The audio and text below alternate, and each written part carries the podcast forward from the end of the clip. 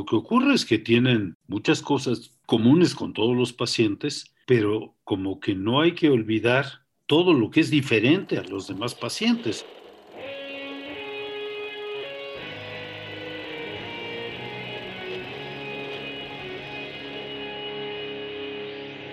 Bienvenidos a Volver al Futuro Podcast, donde platicamos con las mentes que nos impulsan a crear el nuevo paradigma de salud y bienestar, conducido por Víctor Sadia. Muy buenos días, muy buenas tardes, muy buenas noches. Hoy nos acompaña el doctor Alberto Lifshitz. El doctor Alberto Lifshitz es médico internista, es profesor, tutor, editor, investigador y ha sido director y coordinador de enseñanza en varias instituciones públicas. Es fundador y miembro activo de diferentes asociaciones médicas en México y el extranjero. Es autor de 21 libros y más de 400 publicaciones y ha recibido innumerables premios, entre ellos el Premio Guillermo Soberón en el 2013. Alberto, gracias por estar con nosotros. Al contrario, es un honor. Me gustaría que me platicaras desde el principio por qué decidiste estudiar medicina y cómo fueron esos primeros años. Bueno, esa fue una decisión aleatoria porque desde muy chico, desde los tres años o cuatro años, que te preguntan en casa qué quieres ser de grande. Yo desde entonces dije que quería ser médico, no sabía ni de qué se trataba eso, y ya me comprometí con esa idea y ya nunca más reflexioné si estaba bien o no la decisión. Me casé con ella y la continué hasta la fecha. ¿Qué era tu idea inicial cuando empezaste a estudiar y cómo se fue transformando esa idea inicial de lo que era la medicina con esta perspectiva desde niño y que fuiste robusteciendo con tus primeros años? Debo decir que las primeras experiencias como estudiante de medicina no fueron muy gratas. Nunca me fue mal, siempre fui un estudiante aceptable, pero nunca estuve muy contento, muy satisfecho de dedicarme a estudiar la anatomía, me parecía una pérdida de tiempo, pero poco a poco empezaron a surgir las asignaturas con ya un reto intelectual un poco más fuerte y ya me empecé a involucrar. Y para mí la medicina en ese entonces no era más que una aventura intelectual. No pensaba yo, como muchos colegas piensan en pues ayudar a la sociedad. No, no, era una, una aventura intelectual. Hasta que ya me llegué a sumergirme en la clínica, en la atención de pacientes, ahí ya empecé a adquirir conciencia de lo que significaba ser médico. Sé que eres muy apasionado de la literatura y el teatro. Por ahí leí que hasta llegó un momento en el que pensabas que la carrera del teatro podría ser tu carrera en vez de la de la medicina. ¿De dónde viene ese amor de la literatura y cómo ha informado tu manera de vivir y de ser como médico? Bueno, en eh, mi época de estudiante había una oficina cultural en la Facultad de Medicina que nadie atendía más que yo. Y había un grupo de teatro de la Facultad de Medicina en donde, pues simplemente por razones de la tesitura de mi voz, me hicieron alguna invitación a participar. Y ahí empecé a gozar de esta experiencia, desde crear el personaje, porque lo que el guion o el libreto dice es muy poquito de la vida de un personaje y todo lo demás lo tienes que crear. Y ahí fue donde me enamoré del teatro. No me fue mal, creo que no fui tan mal actor porque algunas eh, críticas profesionales pues no me trataron tan mal y empecé a dudar si debía seguir con eso o no. Y al llegar ya a internado y servicio social, eso ya no se pudo seguir porque ahí había ya que tomar la decisión. Y con la literatura siempre he sido lector, pero ahora estoy casado con una doctora en letras además, así que compartimos una biblioteca y compartimos el gusto por las obras literarias, ¿no? ¿Qué hay de esta acción de un actor, de, como tú dices, de crear y de recrear todo un personaje más allá de lo que dice el libreto, en entender esa profundidad simbólica, narrativa de, que hay detrás de un paciente y que también pues no vemos siempre nada más por leer sus síntomas o sus signos. Muy, muy buena analogía porque en realidad uno como clínico tiene que leer a los pacientes y además de leerlos, conocer todo su contexto, todas sus su historia, ya no la historia clínica, la historia de vida de cada paciente. A veces no tiene uno tiempo de profundizar, pero sí estoy convencido de que para poderlo ayudar, lo que uno tiene que hacer es conocerlo a fondo, todo lo que uno pueda. Entonces creo que sí hay una analogía entre el personaje teatral o literario y el, el paciente, me parece un buen punto. Tú como médico internista, que te ha gustado siempre hablar de, ver al paciente integralmente y no especializarte en una sola área, según entiendo, ¿cómo has visto que la medicina ha permitido que este conocimiento más a fondo del paciente se pueda permitir? ¿Y cuáles limitantes hemos tenido hasta ahorita que crees que podamos ir trascendiendo en la enseñanza de la medicina y por lo tanto darles más herramientas a los médicos para poderlo lograr? Bueno, yo me dediqué a la medicina interna simplemente porque no estaba dispuesto a renunciar a muchas cosas que tiene la medicina. Yo, si me hubiese dedicado a un área restringida o concreta, pues tendría que renunciar a todo lo demás. Yo sí, desde el principio que me dediqué a la clínica, pensé que era necesario ver al paciente de manera integral. ¿Qué limitantes tiene esto? Pues los cartabones a los que te obliga la formación médica el machote de historia clínica que hay que seguir, la restricción en el tiempo que le puedes dedicar a cada paciente, las correcciones que te hacen tus maestros de no salirte del guion, es decir, una serie de eh, circunstancias que no propician esto hasta que ya, ya eres un médico independiente y ya puedes tú tomar tus propias decisiones, pero durante toda la etapa de formación hay muchas limitantes para abordar a fondo los aspectos humanos de cada paciente. ¿Cómo crees que ahora la enseñanza de medicina podría o no estar evolucionando hacia entender esas otras dimensiones que tradicionalmente nos enseñan? Pues la verdad, creo que seguimos en este patrón. Sin embargo, hay intentos de salirse de él, todo lo de medicina humanista, la del paciente como persona, el padecer más allá del diagnóstico. Entonces sí hay una corriente, digamos, tratando de apoyar esta idea de el paciente de una manera un poco más eh, integral o más amplia. Pero todavía los programas institucionales de las escuelas todavía están muy centradas en los patrones y en los machotes. Y sí lo puedo entender porque también es difícil desde las primeras etapas que tú ya te incorpores a, a, un pensamiento de otro modo. Es decir, como que tienes que aprender ciertas rutinas para poder avanzar.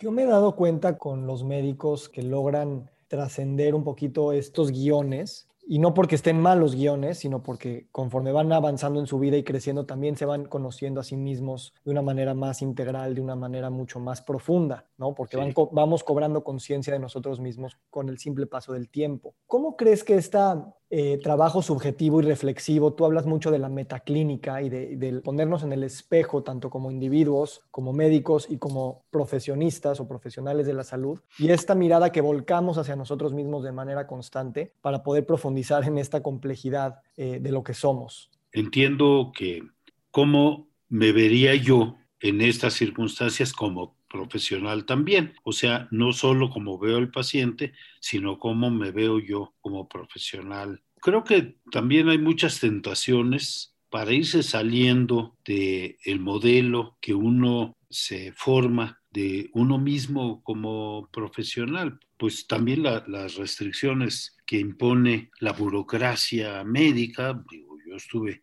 inmerso en la burocracia mucho tiempo, yo estoy jubilado del Seguro Social y claro, hice mis esfuerzos, pero pues caí en, en muchas de las cosas que eh, suelo criticar. Entonces, sí va uno cayendo en la burocracia y va uno cayendo en las rutinas, en las generalizaciones que pues hoy me convenzo de la individualidad de cada paciente y la imposibilidad de hacer generalizaciones a ultranza, ¿no? Esa tendencia que tenemos de pensar en la medicina como un método, una metodología, requiere hacer estas generalizaciones para poder pues, ser más estandarizados. Sabemos que tiene muchos beneficios y los avances de la medicina son impresionantes y pasaríamos años nada más relatando todos esos avances. Pero también genera esas limitantes de, de empezar a ver a los individuos como estadísticas o como cosas completamente comprensibles y determinísticas y dejar de lado pues esta parte aleatoria y única de cada uno de los individuos. ¿Cómo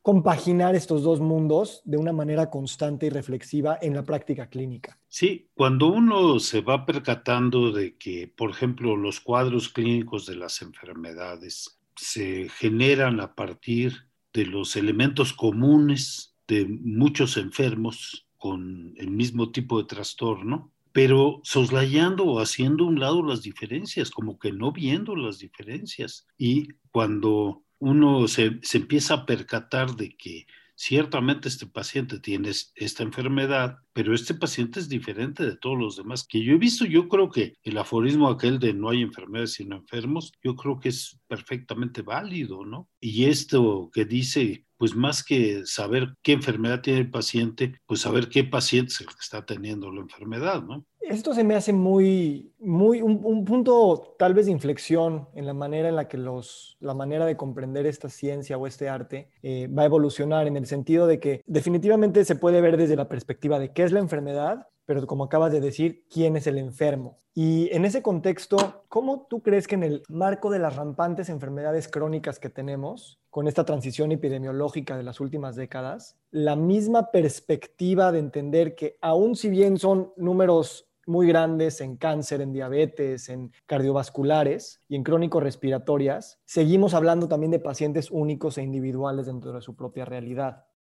Lo que ocurre es que tienen muchas cosas comunes con todos los pacientes, pero como que no hay que olvidar todo lo que es diferente a los demás pacientes.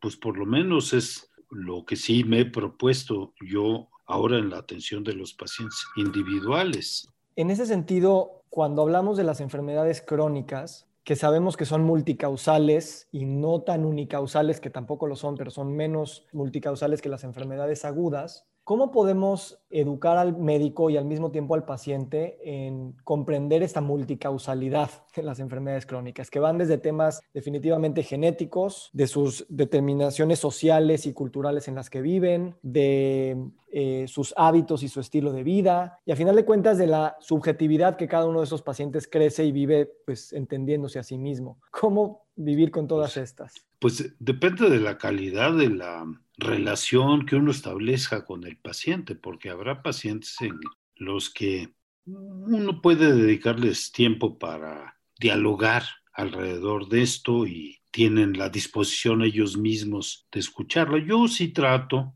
pues, de en cada paciente que veo y que atiendo, explicarles por qué se enfermaron, qué hay detrás de eso, qué puede pasar, en fin, toda una explicación y les hago mis esquemas y saco mis, mis dibujos y lo que sea, en cada caso que puedo. A veces no, no tienes tiempo o no ves la disposición del paciente para escucharlo, ¿no? Pero sí trato de hacerlo, creo que sí se puede. Si uno establece una relación médico-paciente, pues de calidad, digamos, de cierta profundidad, pues sí, sí creo que se puede. ¿Tienes en la mente alguna experiencia con algún paciente que hayas podido a lo mejor mostrarle estos diagramas y estas otras formas de hacerle ver lo que, lo que quieres y cómo te ha respondido para hablar un caso concreto, por ejemplo? Sí, sí, creo, creo que todos ahora con esta pandemia que dejé de ver pacientes, eh, consultas presenciales un rato, pero ahora están viniendo más. Entonces, desde explicarles, muchos son diabéticos, desde explicarles cuál es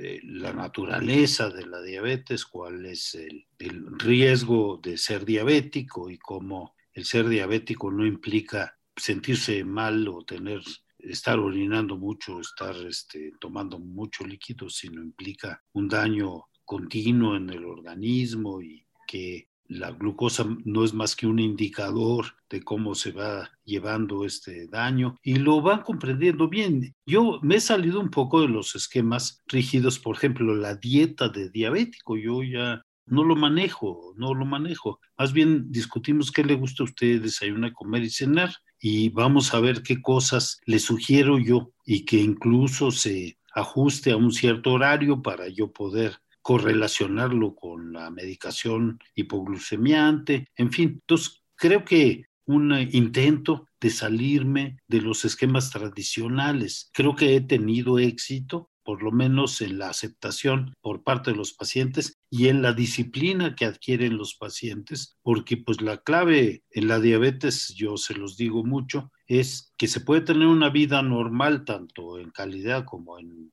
extensión, pero no se puede ser indisciplinado o desordenado, pues es precio que hay que pagar por ser diabético, volverse disciplinado. Y yo tengo pacientes que me dicen, gracias a la diabetes me volví ordenado. En esta trayectoria tan, tan larga y fructífera que has tenido como médico clínico, y que te ha salido de algunos métodos convencionales de la medicina. ¿Cómo ha sido eso, esa prueba y error? Eh, ¿Han habido momentos en el que chocas con algunos pacientes, a lo mejor chocas con algunos colegas o a lo mejor hasta chocar a nivel institucional? ¿O ha sido demasiado lento y paulatino como para que esos choques sean mínimos y sea nada más una curva de aprendizaje? Sí he tenido choques, desde luego, no, no podría decir que muchos, pero sí, sí he tenido choques porque no tiene un paciente nuevo que llega conmigo no tiene por qué creerme lo que yo digo cuando ha recibido muchas otras opiniones distintas. Y lo que hago en esos casos es pues respetarlo porque digamos, no tiene por qué creerme a mí y dejar de creerles a los que le dijeron otras cosas. Pero por lo menos les quiero garantizar que yo estoy diciendo mi verdad honesta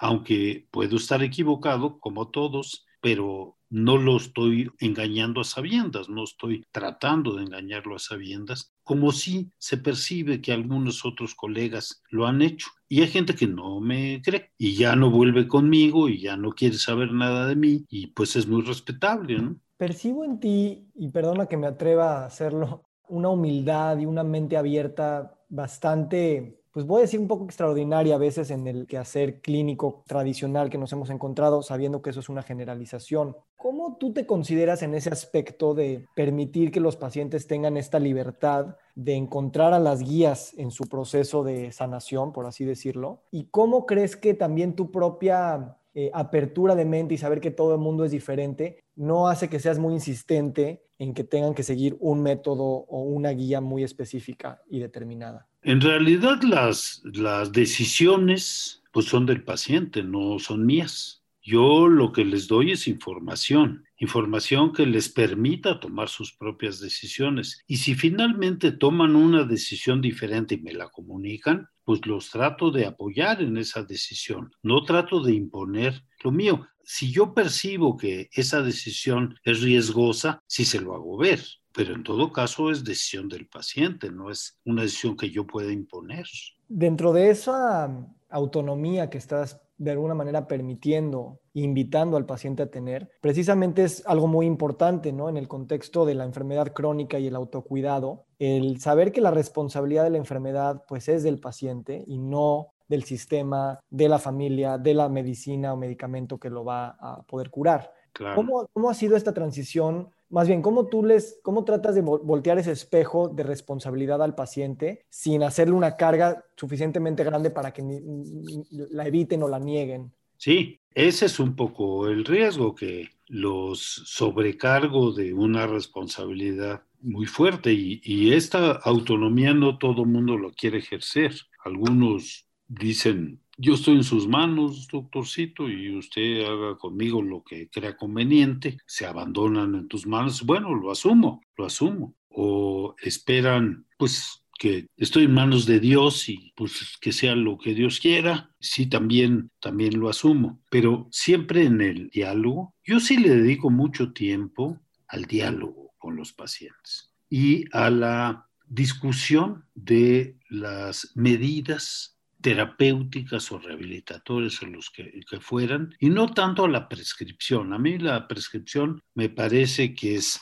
tal vez hasta un mal necesario, pero no, no, tanto eso, sino todo lo que va alrededor de la prescripción. Desde luego, la prescripción es muy importante, no, no, no lo niego, pero todo lo que hay alrededor de la prescripción, yo le dedico suficiente tiempo a la discusión con ellos de eso. Eso se me hace un punto muy, muy importante por ahí estaba escuchando una conferencia tuya que hablabas de los problemas de la comunicación, ¿no? que desde que sale de un lado a que llega al otro pasan muchísimas cosas, desde lo que piensas, lo que quieres decir, lo que quieres decir, lo que terminas ah, diciendo. Exacto, exacto. Además del tiempo, que obviamente es un lujo que a veces no nos, no nos damos para poder sentarnos a hacer una comunicación. ¿Cuáles son esas herramientas que tú has utilizado para lograr comunicación eh, rica y enriquecedora? Bueno, creo que una parte muy importante es escuchar a los pacientes, este, tener la mente abierta para conocer el punto de vista del paciente y en todo caso, pues contrastarlo con el mío y discutirlo, pero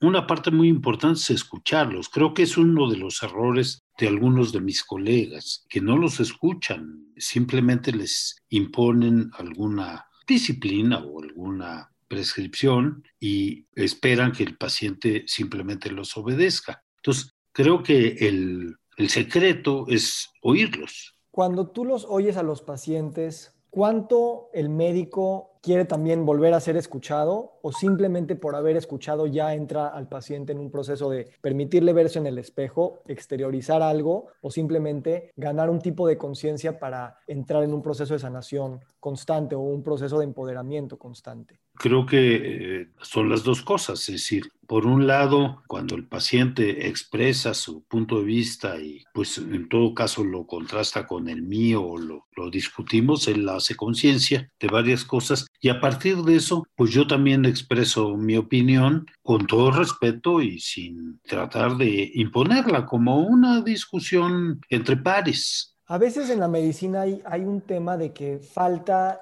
la relación interdisciplinaria entre pues, varias especialidades mismo de la medicina y hasta de otras ciencias, tanto duras como sociales. En el marco de las instituciones en las que tú has trabajado y en el marco clínico, ¿cómo lograr cada vez una mayor interdisciplinariedad que sea benéfica y que no sea nada más, ah, sí, ya le hablé o ya le mandé la información? Bueno, creo que ahí no he sido yo muy exitoso, esa es la verdad. No, a mí me ha costado trabajo buscar estas interrelaciones con colegas de otras áreas. No nos entendemos tan fácil y pues sí tengo mis colegas consentidos con los que me puedo entender muy bien, pero no es en todas las áreas, este, no es tan sencillo. Ahí creo que sí me ha costado trabajo. ¿Qué harías diferente, Alberto, si ahorita en 2020 vas a, vas a entrar a la Facultad de Medicina y vas a entrar como estudiante y en unos 6, 8 años vas a empezar a ejercer la práctica clínica? Bueno, yo empezaría por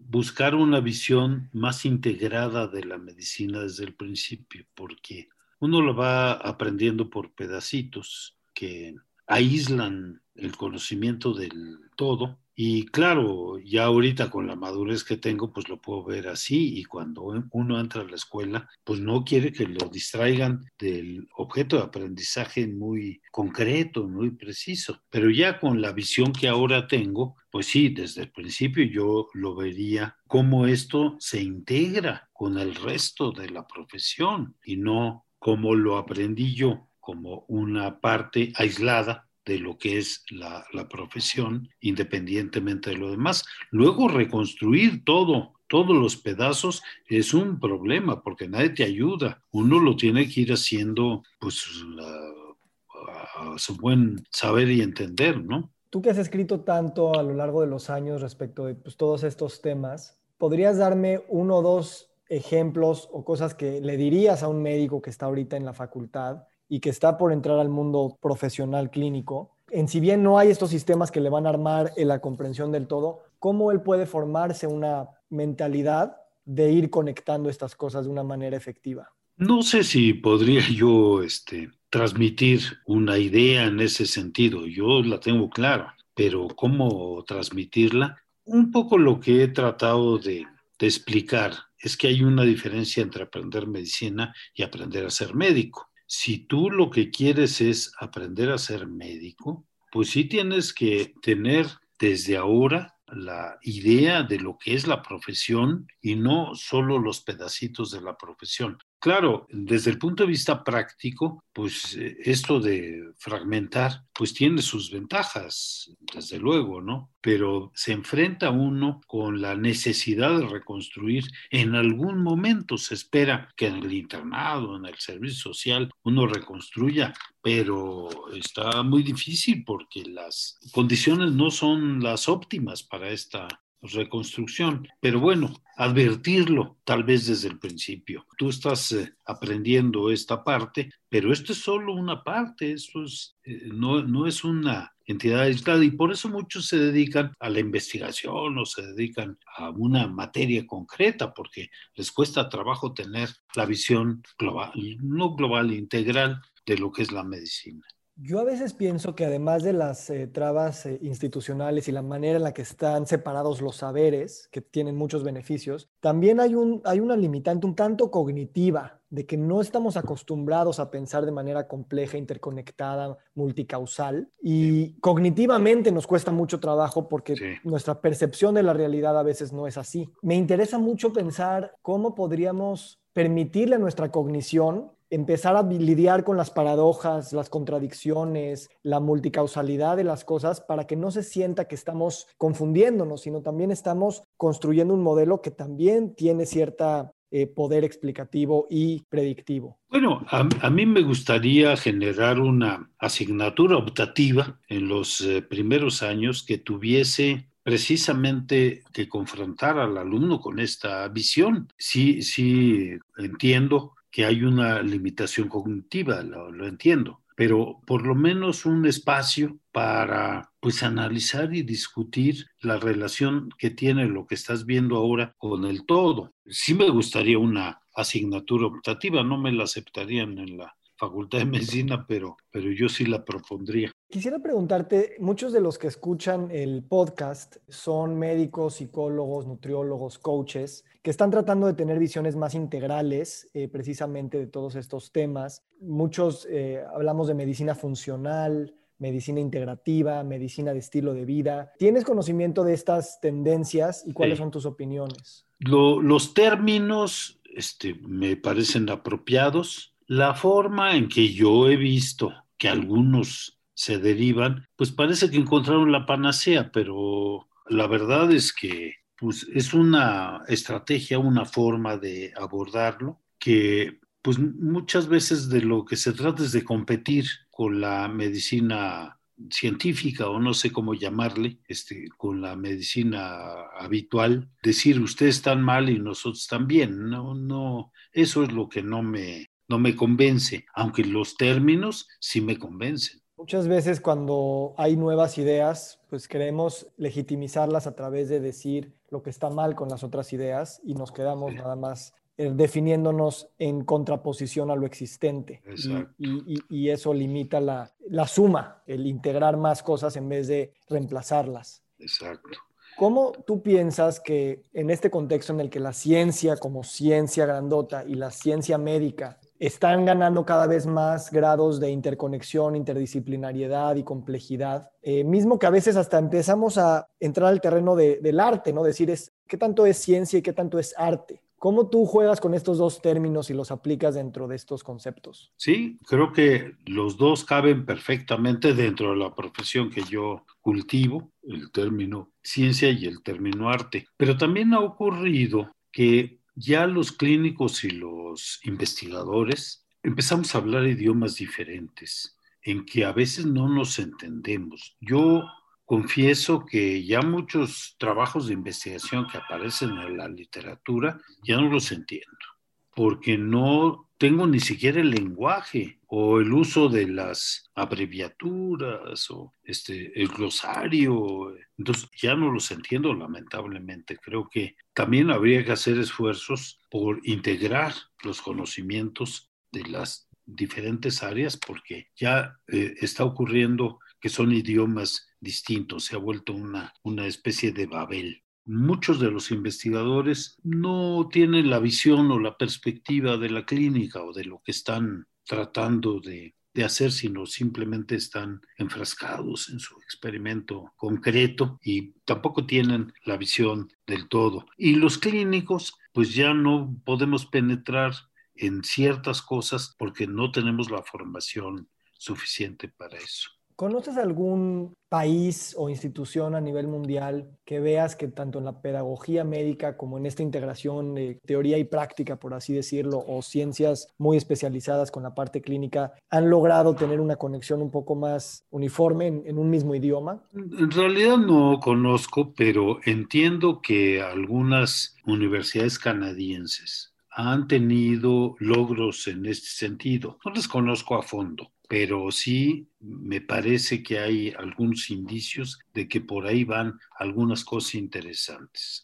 Eh, me gustaría, eh, para ir cerrando, tocar estos temas de, de, la literatura. ¿Cómo juega el, en el rol y cómo ha jugado más bien en tu vida este amor por la literatura y cómo ha informado tu propia creación como persona y como médico? Bueno, eh, desde luego yo aprendo, he aprendido mucho de las obras literarias. Como dicen, uno puede vivir simultáneamente varias vidas y pues las experiencias que uno obtiene de ahí. Y la literatura relacionada con la medicina es particularmente un terreno muy fructífero, muy interesante. Hay muchísimo, bueno, escritores médicos y médicos escritores, hay eh, cientos literalmente, ¿no? Y por otro lado, cómo a través de la literatura se puede aprender clínica, porque uno se da idea, a veces las descripciones de los cuadros clínicos están mejor en las obras literarias que en las obras técnicas. Y luego todo el contexto de la enfermedad del enfermo pues se maneja mucho mejor en la literatura que lo que uno alcanza a percibir en el contacto médico-paciente pues creo que hay muchos eh, puntos de maridaje entre literatura y medicina, pues que te permiten sacarle provecho ambas cosas. Yo puedo entender mejor una obra literaria que trata temas médicos que uno que no es médico. Yo creo que tengo esa ventaja porque pues he tenido la, las vivencias y he tenido la formación. Y por otro lado, la literatura me ha enseñado a ser mejor médico, creo yo. Pondrías en, ahorita que vamos a estar armando electivas para la educación, ¿pondrías una electiva también de literatura y qué libros pondrías ahí? Por, supuesto que la pondría, de hecho, la he propuesto, pero no, no he llenado los requisitos burocráticos para que se apruebe, pero ¿qué libros pondría? Bueno, El Quijote, este, pondría Tolstoy, varias cosas de Tolstoy, este, Ana Karenina, La muerte de Iván Illich, los pondría. Pondría, pues a lo mejor, La Ciudadela a mí me estimuló, en mi profesión, tal vez no, no es una obra literaria del nivel de las otras, pero sí, sí la ciudadela. Hasta el palinuro, que explora o se mete ahí un poco en el terreno de la medicina, pues eh, esas, por ejemplo. Bueno, yo sí me inscribo para que les digas que tienes ahí a tu primer alumno. Me gustaría, por último, hacerte dos preguntas. La primera es, has tenido una vida muy ocupada, eh, dando clases con tus pacientes, dirigiendo tesis, escribiendo todo tipo de libros, papers, tesis, has tenido puestos en academias, en colegios, en asociaciones. A lo largo de toda tu carrera, ¿cómo te has organizado en tu vida, en tus hábitos diarios para ir pues construyendo todos estos edificios? No, no, no puedo decir que soy una gente organizada, con toda honestidad, no soy una gente organizada, soy bastante desorganizado pero no tengo muchos momentos de ocio. Trato de aprovechar el, tiempo en algo, trato de aprovecharlo. Y esto, pues creo que me permite, pues tener varias cosas simultáneas y tengo una cierta capacidad para hacer varias cosas al mismo tiempo. Últimamente ya no, porque pues estoy jubilado de, del IMSS, este, de la universidad ya tengo muy poca participación y ahora pues me dedico a escribir, a reflexionar y a ver pacientes particulares. Eso es lo que hago ahora. Pero siempre he tenido un poco la capacidad de hacer varias cosas simultáneas. Este, a lo mejor esta misma simultaneidad no te permite hacerlas muy bien todas, ¿no? Pero sí he tenido esta capacidad. ¿Qué mensaje te gustaría dejar, Alberto, a, las nuevas generaciones que están tratando de precisamente unir el mundo de pues, la, medicina, por así decirlo, que se ha enfocado mucho al tratamiento de la enfermedad, con la idea de generación de bienestar, con la idea de vivir en bienestar y no solo en la ausencia de enfermedad.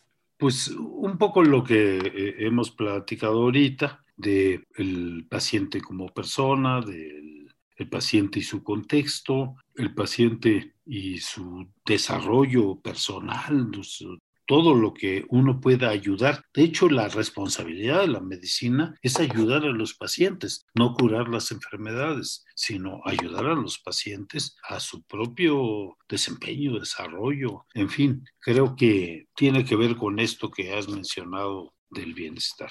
Y por último, Alberto, y muchísimas gracias por esta gran charla. ¿Qué sigue ahorita para ti? ¿En qué proyectos estás? Eh, nos has dejado ya un legado enorme y sigues agregándole. ¿Qué es lo que te mantiene ahorita ocupado y apasionado? Bueno, ahorita acabo de meter a concurso un nuevo librito. No, no puedo decir ni dónde el concurso ni nada porque es este es con seudónimo, pero es un libro sobre el paciente, sobre los múltiples roles del paciente sobre los múltiples tipos de pacientes que uno ve. Y así se llama el paciente, una visión desde la medicina clínica. Porque hay visiones antropológicas, filosóficas. No me meto en eso porque no es, no es lo mío, pero sí trato de analizar los diferentes puntos de vista que uno como clínico ve de los pacientes, sin hablar de enfermedades, porque más bien hablando de pacientes. Entonces, eso estoy ahorita tal vez estoy explorando si hago algo, si escribo algo sobre literatura en medicina, se ha escrito mucho, pero a ver si escribo algo también de literatura en medicina, en eso me estoy entreteniendo. Ojalá que sí, y si ese libro ya está a la venta, vamos a poner una liga en las notas del podcast para que la gente lo pueda adquirir. Bueno, no, no más que pase el, concurso, pase el concurso, porque yo espero ganar por default, porque probablemente no haya muchos que se hayan animado a entrar al concurso, pero si no, de todos modos el libro saldrá, digo, aunque no, aunque no gane yo el concurso. Alberto, muchísimas gracias por tu Al contrario. Y esta gran conversación. Fue un gusto, fue un gusto, una verdadera sorpresa, una verdadera satisfacción conocerte. Gracias, estamos a tus órdenes y en, en, comunicación. Te deseo lo mejor y un feliz día. Igual.